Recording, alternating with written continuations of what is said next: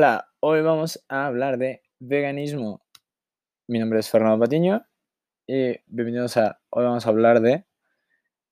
Pero bueno, hoy vamos a hablar de veganismo, como ya bien dije. Lo primero que vamos a hacer es pues definir qué es veganismo, ¿no? Una definición básica sacada de eh, Oxford Languages, o sea, Google, nos dice que el veganismo es un régimen alimenticio basado en el consumo exclusivo de productos de origen vegetal, lo cual quiere decir que pues básicamente nos podemos alimentar de frutas, verduras, leguminosas, cereales y nada más, básicamente. No podemos consumir productos de origen animal ni carnes. Eh, eso incluye huevo, leche, queso, chuletas, este, nuggets, todas esas cosas. No, pero podemos seguir comiendo papitas fritas, si lo queremos ver en ese sentido. Ahora, algo que acabo de mencionar es que voy a decir otras definiciones de veganismo que son diferentes, tal vez un poco radicales incluso. Pero bueno, vamos a comparar un poco. Esta la estamos sacando de boletinagrario.com. Todos los todas las fuentes de información van a estar en los links abajo en el episodio, en la descripción del episodio. Así que no se preocupen por eso. Pero bueno, en la de boletinagrario.com dice, el veganismo es la práctica o estilo de vida que consiste en abstenerse del consumo o uso de productos de origen animal. En el sentido más estricto, es una actitud ética caracterizada por el rechazo a la explotación de otros seres sensibles como mercancía, útiles o productos de consumo. Esa es la definición de boletín agrario y también nos muestra la definición de Wikipedia. Entonces, pues, voy a leerla. Esta es otra definición. Y esta es de... Dice, el veganismo es una forma de vida que excluye todas las formas de explotación y crueldad hacia el reino animal, el de los seres sensibles. En la práctica se aplica siguiendo una dieta vegetariana pura y promueve el uso de alternativas para todas las materias derivadas parcial o totalmente animales. Como pueden ver, hay tres definiciones. Las tres son completamente diferentes. Una habla solamente del consumo. Otra habla de no utilizar los animales como mercancía, útiles o productos de consumo. Eh, la primera solo habla de no consumir productos de origen animal. Como pueden ver, hay muchas diferencias en, este en esta definición. Pero bueno, ya que tenemos un poquito de contexto de qué es el veganismo, cabe mencionar que hay otros tipos de veganismo. No solo existe uno. Estos tipos de veganismo son bastantes.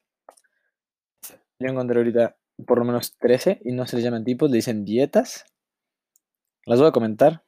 Esto está saliendo de medicoplus.com y dice que existe el tipo flexitarianismo, también conocido como semi-vegetarianismo o un flexitariano, es aquel individuo que basa su dieta en el vegetarianismo, pero hace excepciones. Quiere decir que, que estas personas son como todos nuestros amigos que dicen ser vegetarianos, que dicen, ah, sí, hoy soy vegetariano y voy a comer una hamburguesa de, de frijol. Y dos días después te lo vuelves a encontrar y lo ves y está comiéndose la hamburguesa del McDonald's o se está comiendo un sándwich de pollo o algo así. Hacen excepciones son parte de una, de una trend que está muy, muy, muy abierta estos días. Entonces, pues bueno, no son vegetarianos, son flexi, flexitarianismos o flexitarianos. Luego siguen los pollotarianismos, que se suprime de la dieta las carnes de vacuno, buey, cerdo, etc. O sea, básicamente es todas las personas, es un semi-vegetarianismo pero se suprimen únicamente las carnes rojas. Lo que quiere decir que, o sea, puedes comer todas las carnes, pues excepto, carne roja. Entonces, pues, puedes comer pollo, puedes comer pescado, puedes comer sustitutos, que vamos a llegar más adelante a los sustitutos, porque hay muchos muy buenos que yo quiero recomendar y quiero hablar de otras cosas, pero eso más adelante. Pero bueno, los pollotarianismo o pollotarianianos son aquellos que comen aves, pescados, solo no comen carne roja. Los, los, el pesetarianismo, igual, es, es un, este es considerado el paso previo al vegetarianismo. Es una dieta de pescados. es aquella en la cual se suprime todas las carnes rojas como blancas, como ya sea el pollo y cerdo, y cecina y bistec, todo eso. Y el único aporte de proteína lo conseguimos a través de los pescados, atún, róbalo, este, medallones, etc. De ahí va el vegetarianismo, que es una dieta vegetariana, es aquella en la que no se consume carne de ningún tipo de animal, pero sí productos que procedan de estos. Lo que quiere decir que no consumimos carne de animales, pero podemos consumir sus productos, como leche, huevo, este, queso, crema, etc. Luego existe el lacto-vegetarianismo, que significa que no comer ningún tipo de derivado de lácteo, queso, crema, leche, etc. No se consume. El ovo-vegetarianismo, en su caso es como el anterior, pero el consumo de huevos se suprime. Igual el de lácteos y sus derivados. Apivegetarianismo, prohíbe el consumo de cualquier producto de origen animal a excepción de la miel. O sea, no puedes comer nada de animal excepto la miel. Luego el veganismo es aquella dieta la cual se diseña donde no se consume ningún producto de origen animal, nada, absolutamente nada de origen animal. Todo es a base de plantas, verduras, frutas, etc.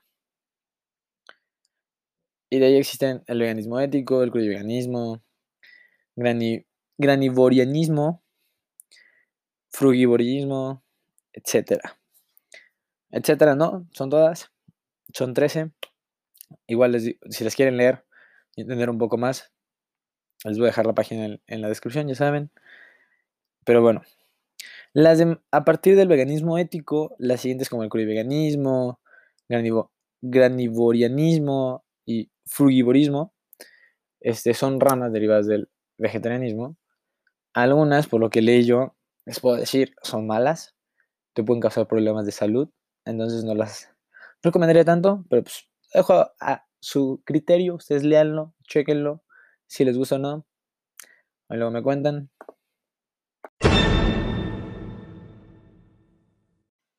Pero bueno, continuando con el tema del veganismo y todo esto, vamos a hablar un poco de los sustitutos. ¿Qué son los sustitutos? Muy bien, los sustitutos, hablando como una persona general, es todo aquello que podemos cambiar en nuestras dietas, que puede ser vegetariano, un ejemplo claro es con lo que hablábamos de los flexitarianos, que son aquellos que son flexibles dentro de su dieta. Eso es a lo que yo quiero llegar, es lo que yo quiero hablar con ustedes, amigos. Piénsenlo. Podemos bajar nuestro consumo de carne y estamos siendo éticamente responsables y podemos ayudar a nuestro cuerpo de una manera muy buena. Porque también el consumo de carne en grandes cantidades puede llegar a ser mal. Son muchas grasas, se pueden afectar de alguna forma. Sí, son muy ricas, claro que sí la carne es deliciosa, pero, pero hay que darnos chance, hay que darnos chance de ser ese amigo que quiere ser vegano una semana y come ensaladas y come hamburguesas de, de frijol, de garbanzo, muchas cosas muy deliciosas. Camote frito, como en vez de papas fritas, muy bueno, muy bueno. Este, más pastas a base de espinaca, masas a base de espinaca.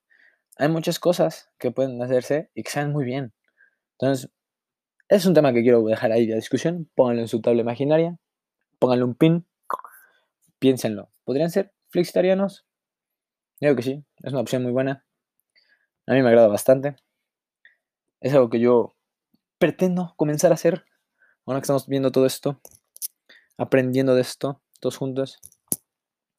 Entonces, algo que sí quiero mencionar y que es un dato cultural importante es que uno de los sustitutos más usados en el mundo. En la antigüedad, en los tiempos. Tal vez un poco exagerado. Tal vez no. Ustedes, lo pensarán. Es la soya. Y por ejemplo, la soya se ha utilizado en Asia en la alimentación humana desde hace unos 5.000 años. Siendo crucial en la nutrición de ellos. Siendo muy importante para ellos. Y la soya tiene una, es una gran fuente de proteínas y de grasas que son benéficas para nuestro cuerpo puede ser un gran sustituto para, no sé, si estás yendo al gimnasio y estás usando proteína, cómprate una proteína de soya. Puede ayudarte mucho más. que una proteína normal. Tal vez no. Tal vez es más rica, tal vez es más barata, tal vez no. Pero estás haciendo un cambio. Y puede ayudarte a la larga. Claro que sí.